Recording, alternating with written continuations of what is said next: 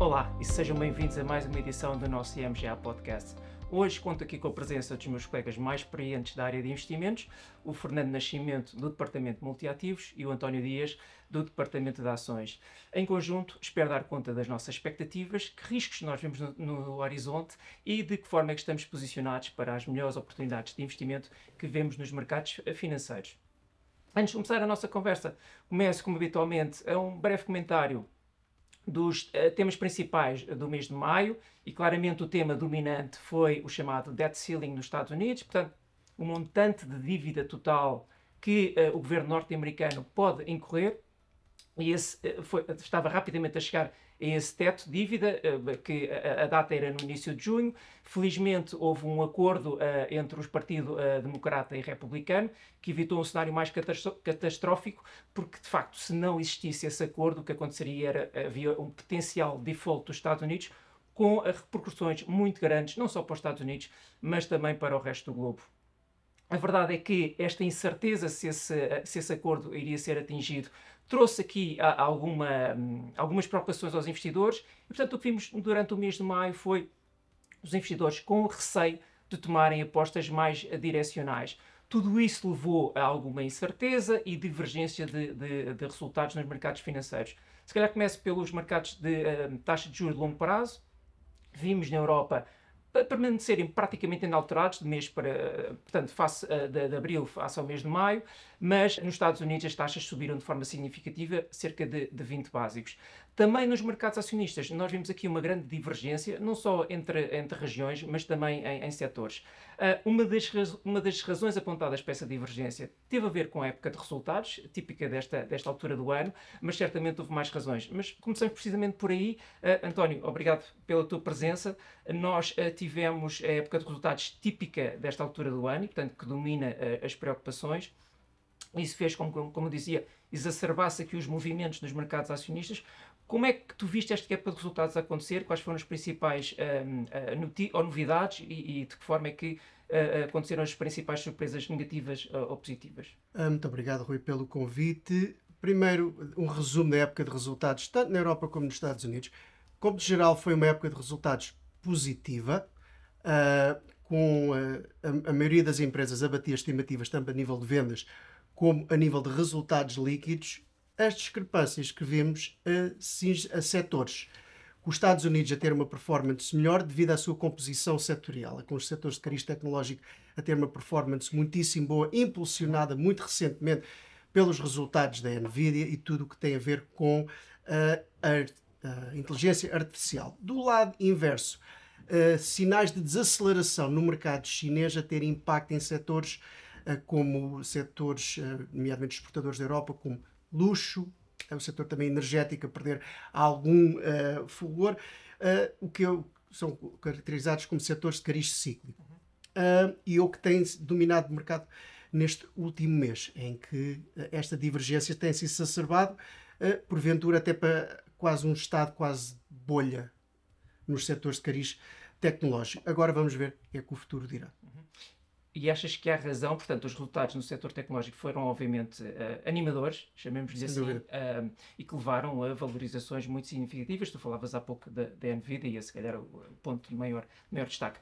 Achas que é, eh, de alguma forma, merecido esta, esta subida, ou, acho que já, ou achas que estamos a ir um bocadinho além do racional dos fundamentais das empresas? Os fundamentais que foram divulgados são muitíssimo animadores Agora que as empresas estão caras a nível de múltiplos que transacionam, estão. Se as expectativas, de facto, uh, e as metas que foram estabelecidas forem atingidas, pode-se dizer de alguma forma merecem prémio. A grande questão é uhum. se atingem estas metas que estão extremamente uh, elevadas. Achas que podemos estar, estar perante um cenário como tivemos o dot-com bubble ou como tivemos uh, pós-Covid? Em que tivemos todas as empresas relacionadas com, com o stay at home, portanto, com o ficar em casa, tiveram valorizações estonteantes e passado pouco tempo a coisa, essa bolha arrebentou ou ainda é um bocadinho ainda é, cedo? É possível, acho que ainda é, é, é, um, ainda é um bocadinho cedo, mas estamos a falar, tendo em conta a, a, empresa basilar que divulgou estes números ser uma empresa dominante no seu setor, é uma empresa altamente rentável, sair com uma, uma um prognóstico tão otimista eu diria que há aqui algo mais do que uma mera bolha. Sim, sim, isso é uma diferença claramente eh, é uma diferença grande uh, face às, outros, às outras bolhas que eu referia. Fernando, uh, passando para ti, obrigado também por teres vindo. Uh, um, tu, como gestor de multiativos e fundos PPR, tens que englobar uma visão um bocadinho, eu diria, mais abrangente, porque investes não só em ações, como todos os outros instrumentos do, do mercado financeiro. Por isso perguntava-te primeiro se concordas com a opinião do, do António, um bocadinho, se calhar, mais cautelosa no mínimo, um, e de que forma é que esse posicionamento em ações que tu tens condiciona ou molda depois todas as outras apostas de investimento que nós temos nos restantes segmentos. Rui, muito obrigado pelo convite para participar nesta edição vintage do uh, podcast IMGA. Quero aproveitar a oportunidade uh, para dar os parabéns aqui ao António que acabou de receber um prémio uh, pelo seu fundo de ações norte-americanas, uh, inteiramente uh, merecido. Sobre a tua pergunta, sabes que existe atualmente uma forte divisão de opiniões sobre os méritos e a saúde deste rally dos mercados acionistas em 2023. E eu estou, tal como o António, claramente do lado dos céticos sobre os méritos deste rally uh, efetivamente, mais dois terços da uh, valorização do, dos principais índices na Europa, Estados Unidos e Japão uh, foram já obtidos depois de 19 de março, data em que, no rescaldo da queda de dois bancos regionais norte-americanos e do Credit Suisse na Europa, um conjunto alargado de bancos centrais se alinhou para providenciar liquidez aos mercados financeiros, na altura, uh, à beira de uh, uma nova crise. Uh, tal como no passado, essa forte injeção de liquidez acabou por dar oxigênio aos ativos de risco superior. Adicionando isto, a, a forte expressão de performance entre os diferentes setores e também entre as small caps eh, que comparam muito pobremente com o índice de tecnológicas, uh, são tudo uh, fatores que para nós sinalizam uma falta de vitalidade neste, nesta performance dos mercados acionistas. sobre o nosso posicionamento, quero salientar que a equipa de multiativos, da qual eu faço parte, tem estado perfeitamente alinhada uh, na decisão de conferir um perfil uh, mais uh, defensivo aos nossos fundos multiativos. Nomeadamente, temos estado a adicionar risco de taxa de juro, acompanhando a subida das, das taxas. e estamos agora, depois de largos meses subponderados em taxa de juro, num posicionamento neutral, eh, agora que eh, o ciclo de subida de taxas diretoras parece estar próximo eh, do final. no segmento de crédito, temos estado também a reduzir a sobreponderação que temos a dívida empresarial de alto risco, que estamos a trocar também por dívida de empresas, mas de rating superior, uma classe que apresenta também taxas de retorno uh, muito interessantes e, e que nos dá maior conforto num eventual cenário de recessão e de aumento das taxas de incumprimento na dívida privada. Nas ações, temos aproveitado este rally de 2023, que, como já percebeste, não estamos particularmente entusiasmados, para reduzir eh, algum risco nas carteiras e estamos já neste momento junto do limite inferior eh, da banda neutral. Eh, por fim, dar uma nota sobre o aumento que temos feito na alocação a cash. uma classe que tem sido, e justamente, desprezada ao longo de, de, de vários anos, Sim. mas onde encontramos agora instrumentos como depósitos a prazo, papel comercial, com taxas de remuneração bastante competitivas, entre os 3% e 4%, e comparam, sobretudo, muito bem com uh, o segmento de investimentos alternativos, onde quer mercadorias, quer fundos de retorno absoluto têm devolvido performances excepcionais. Sim, sem dúvida. Olhando para o mercado como um todo, ao longo deste, deste último ano, nós vimos alterações muito significativas. Passamos de um cenário de, uh, se calhar olhando mais para a Europa, cenário de taxas de juros negativas para taxas de juros já de alguma forma em territórios no mínimo restritivo, parece-me parece a mim, mas nem por isso isso abalou muito a confiança dos, dos investidores, eh, de forma, para mim, pelo menos, surpreendente.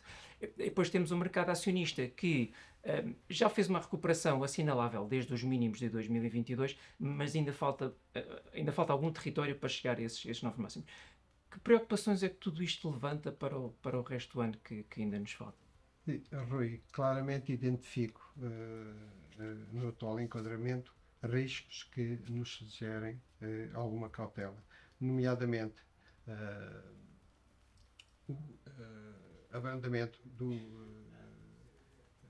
crescimento económico global, particularmente a dificuldade da China em retomar o ritmo de crescimento que as autoridades chinesas gostariam e também a crescente retórica agressividade da retórica geopolítica, particularmente sobre o Estatuto de Taiwan, e é evidente a escalada da, do conflito entre russos e, e ucranianos que nos motiva uma preocupação imensa. temos também ainda o fator inflação, que permanece resi resiliente, embora uh, esteja neste momento mais concentrada na parte final uh, da cadeia de uh, abastecimentos. mas é também justo salientar que a forte con contração de, no crédito concedido pelos bancos veio claramente ajudar os bancos centrais a combater a inflação. Um, sobre os mercados uh, uh, acionistas, além da, uh, das preocupações e dos sinais negativos que já apontei anteriormente, é claro que as valorizações já não estão tão atrativas como no quarto trimestre de 2022, algo que o António também já referiu e muito bem.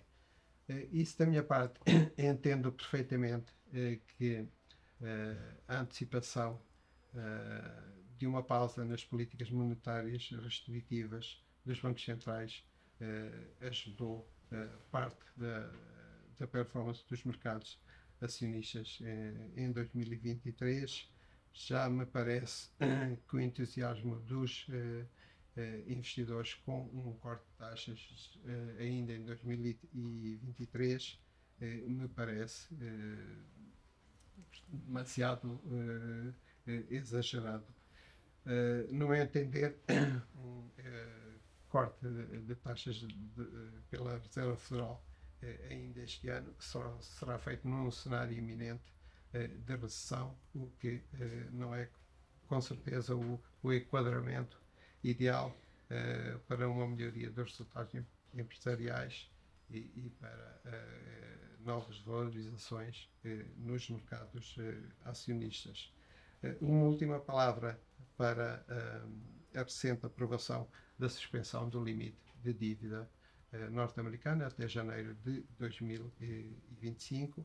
Esta aprovação por parte do Congresso norte-americano tem o óbvio mérito de retirar um fator de incerteza uh, da equação e todos sabemos como os mercados lidam bastante mal com, a incerteza, mas é também verdade que vem autorizar o Tesouro norte-americano a retomar e acelerar uh, o, o, programa uh, de, de, emissões de dívida taxas bastante competitivas. E programada a emissão de 1,23 até ao final do ano de 2023 vai com certeza secar liquidez noutras classes de ativos e eventualmente eh, pode até penalizar os depósitos junto da banca eh, norte-americana, deixando-a novamente numa situação de eh, fragilidade. Não seria a primeira vez, nem é com certeza invulgar, que uma, um rally dos mercados acionistas termine precisamente em cima de uma boa notícia. sumarizando, Rui, uh, estou uh, cauteloso com a evolução dos ativos de, de, de risco superior, confortável com a dívida uh, Corporate Investment Grade. Considero que os eventuais ganhos e benefícios de estar curto em duração já são diminutos a partir de agora. acho que cash é definitivamente uma classe para estar no radar, ao contrário dos investimentos alternativos. Okay. António, para finalizarmos e no seguimento do que eu dizia ao Fernando, na prática tivemos um mercado que atingiu máximos logo no início de 2022, eh, mas depois 2022 10 foi, meses penosos. Foram 10 meses bem penosos e, portanto, atingir ali um mínimo em, em outubro, outubro, outubro uh, desse, desse mesmo ano. Portanto, desde outubro de 2022 até, até agora, ao, máximo deste ano, já foi uma recuperação algo significativa, mas Sim. na verdade ainda há algumas perdas uh, para recuperar. E portanto, estamos aqui alguns uh, a meio. Um, oh. Nós, no início do ano, uh, de, traçamos um cenário em que um, eu diria moderadamente otimista, mas dissemos que dificilmente atingiríamos novos máximos este, este, este, este ano. Um, no meio desta guerra de Bulls e Bears, como é que tu vês isto desenrolar até o final do ano? Vou corroborar tudo o que o Fernando disse e, e vou atingir um ponto muito importante nos mercados acionistas, nomeadamente no mercado americano, que é a grande divergência entre empresas de menor capitalização e as grandes capitalizações. As empresas de menor capitalização têm uma performance muitíssimo inferior às grandes. Inclusive, no setor tecnológico, algumas já estão a fazer máximos históricos ultrapassando os máximos de 2020. Por isso, o mercado neste momento está. Esta subida deve-se maioritariamente a um leque muitíssimo pequeno de empresas. Não é uma subida abrangente.